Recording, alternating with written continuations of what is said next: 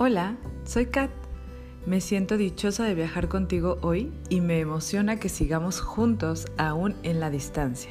Y como cada lunes desde las 11:11 11 de la mañana, tengo un nuevo podcast para ti. Nuestro tema de hoy, inteligencia emocional. Ya hablamos un poco de salud emocional, pero hoy te quiero platicar sobre la alfabetización de las emociones. ¿Qué es alfabetizar? Es enseñar, ordenar o acomodar desde una estructura, en este caso, nuestras emociones. ¿Sabes? Te voy a platicar algo. Me he dado cuenta a través de mi propia experiencia de vida y posteriormente de los estudios que he realizado que la inteligencia emocional no es un conocimiento muy requerido entre la mayoría de las personas y peor aún, no le damos un valor indispensable para la vida. ¿Y qué crees? Sí que lo tiene y es urgente. Miremos nada más alrededor. Nuestro mundo es la clara materialización de la incapacidad de gestionar nuestras emociones. Y esta incapacidad se manifiesta en forma de drama. ¿Pero qué es el drama? Bien, la palabra viene del griego y significa actuar. Así de sencillo, actuamos en papelones con los que nos identificamos como en una obra de teatro, pero en la vida real. ¿Qué sucede entonces? ¿Qué dejamos de ser? Sí, dejamos de ser quien realmente somos, dejamos de escuchar nuestra verdad para escuchar la del otro. Dejamos de ser leales a nosotros mismos para complacer al otro. Olvidamos nuestro verdadero propósito, nuestros dones. Y nos vamos alienando, durmiendo, apagando. ¿Qué te parece? Loco, ¿no? Entonces, ¿qué hace la inteligencia emocional por mí en este caso? Alfabetizarme, reeducarme enseñarme a darle nombre a lo que siento, quitarle el juicio de bueno o malo, mirar de frente mis estados emocionales con compasión, aceptarlos, entender que es parte de ser humano y finalmente soltarlos para no identificarme con ninguno de ellos. Eso es sanar. Cuando sano, me vuelvo más empático, compasiva, comprensivo, paciente y tolerante con los procesos de los demás. Entonces ya no entro en conflicto, sencillamente acepto quién soy yo y acepto quién es el otro.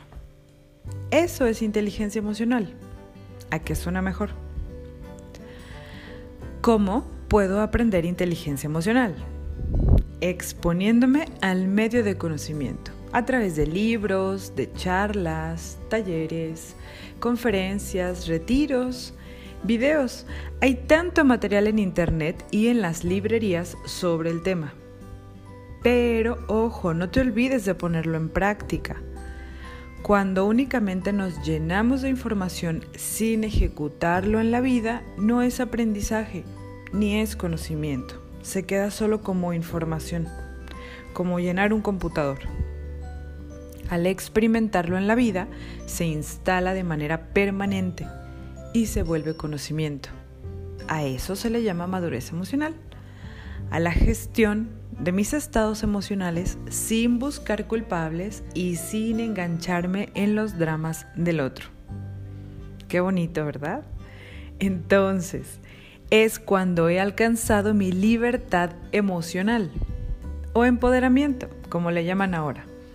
Pero a mí me gusta más libertad, porque la libertad nos hace 100% responsables de nuestra vida y de cómo decidimos sentirnos frente a ella.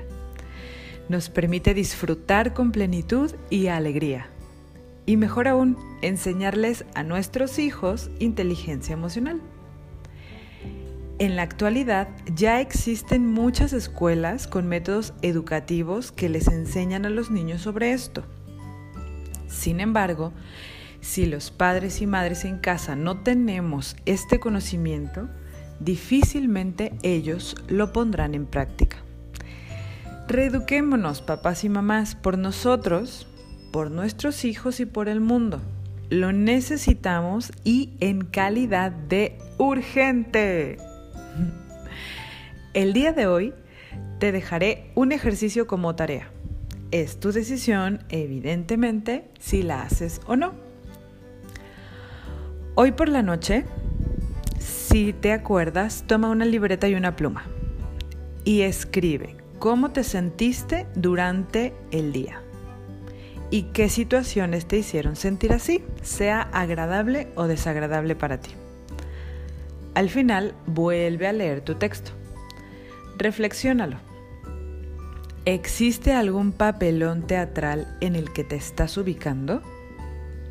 ¿Cuál es? Y escribe cuál es tu participación y tu aportación en esa situación y qué aprendizaje te está dejando. Escribir un diario es una excelente herramienta.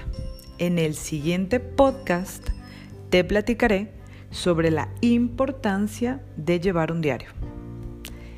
Si quieres profundizar más en este tema o necesitas acompañamiento emocional por una situación que estés atravesando en este momento, quieres conocer nuestras clases, talleres, retiros o simplemente quieres platicarnos algo, recuerda que estamos en Facebook, en Instagram y en Spotify como Colibrí Dorado.